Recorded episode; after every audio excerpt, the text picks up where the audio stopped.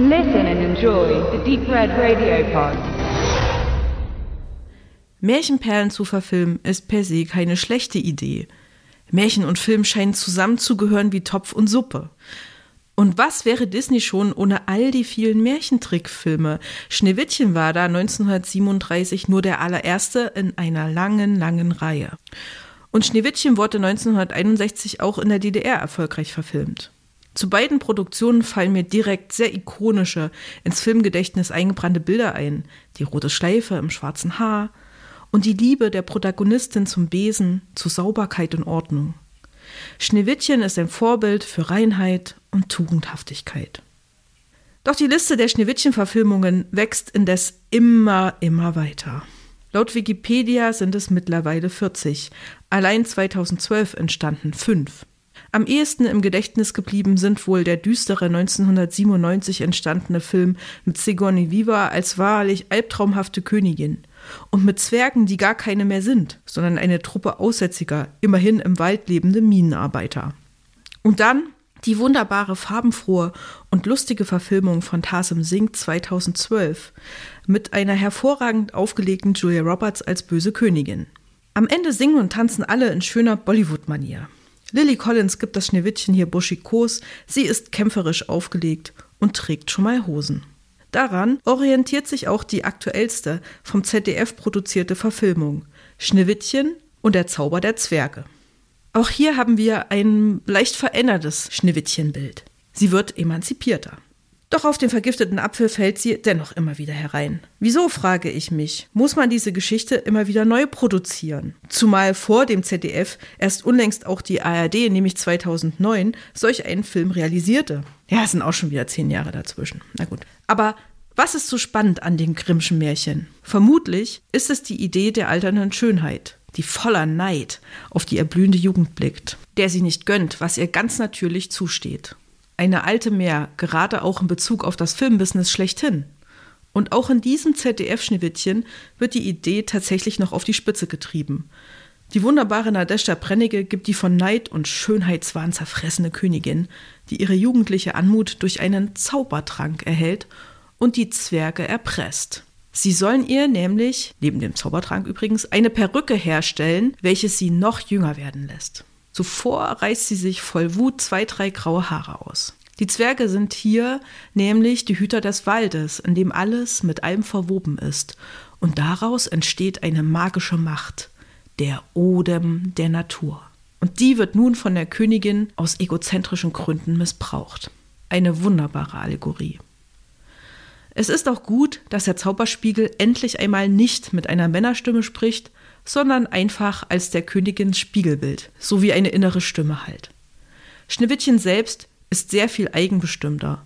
Und so ist sie es auch, die sich selbst entscheidet, wegzulaufen. Hinaus in den Wald, in die Natur, weg vom einengenden Burgschloss und dem bösartigen Neid der Alten. Sie hat es eben einfach satt. Das sind dann aber auch bereits die gelungenen Seiten des ZDF-Schneewittchen-Films. Man spürt einfach überall die mittelmäßige Qualität, die TV-Produktionen ebenso mit sich bringen. Alles wird auf Mainstream gebügelt. Auch Magisches wird dann eben nicht aus der Situation oder dem Ambiente realisiert, sondern als Effekte aus der CGI-Kiste. Und weil das ZDF nun mal nicht Disney ist, so liefern diese Schauwerte maximal ein müdes Gähnen.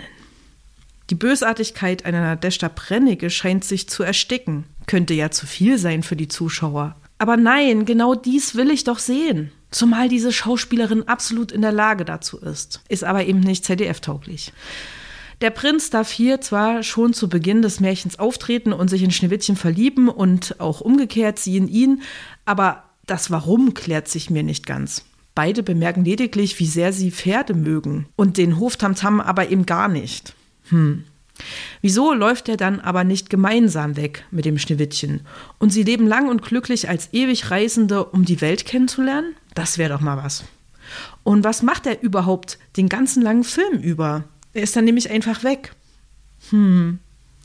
Also, na, ich schätze mal darauf warten, dass er das schlafende Schneewittchen wachküssen darf. Ah, nee, war das nicht Röschen? Ach, egal. Ist ja auch romantischer, als einfach nur zu stolpern. Doch durchs Märchen stolpert er allemal und bleibt wie eh und je der männliche Retter einer Jungfrau in Nöten. Wie langweilig. Schade ist aber auch, dass das selbstbestimmte Schneewittchen zwischen all ihren Zwergen immer mehr zum Abbild ihrer selbst verkommt. Das sind die ikonischen Vorlagen wohl einfach zu stark. Also die aus der weiten Vergangenheit zumindest. Denn besagte Schneewittchens von 1997 oder 2012 überzeugen durchaus mit einem gewissen Anderssein. Aber nein, nicht hier. Hier verzaubert Schneewittchen wie gewohnt die sieben Zwerge, die bei Disney und in der DDR schon noch eher wie Kinder sind, hier aber durchaus auch ein bisschen romantische Gefühle entwickeln. Aber das geht ja nicht, das ist ja ausgeschlossen. Schneewittchen ist für den Prinzen da. Eigentlich sind, wie gesagt, die Zwerge hier in diesem Film die Hüter des Waldes, des Odems der Natur. Eine richtig gute Idee, wie ich finde, die leider ganz schön verpufft.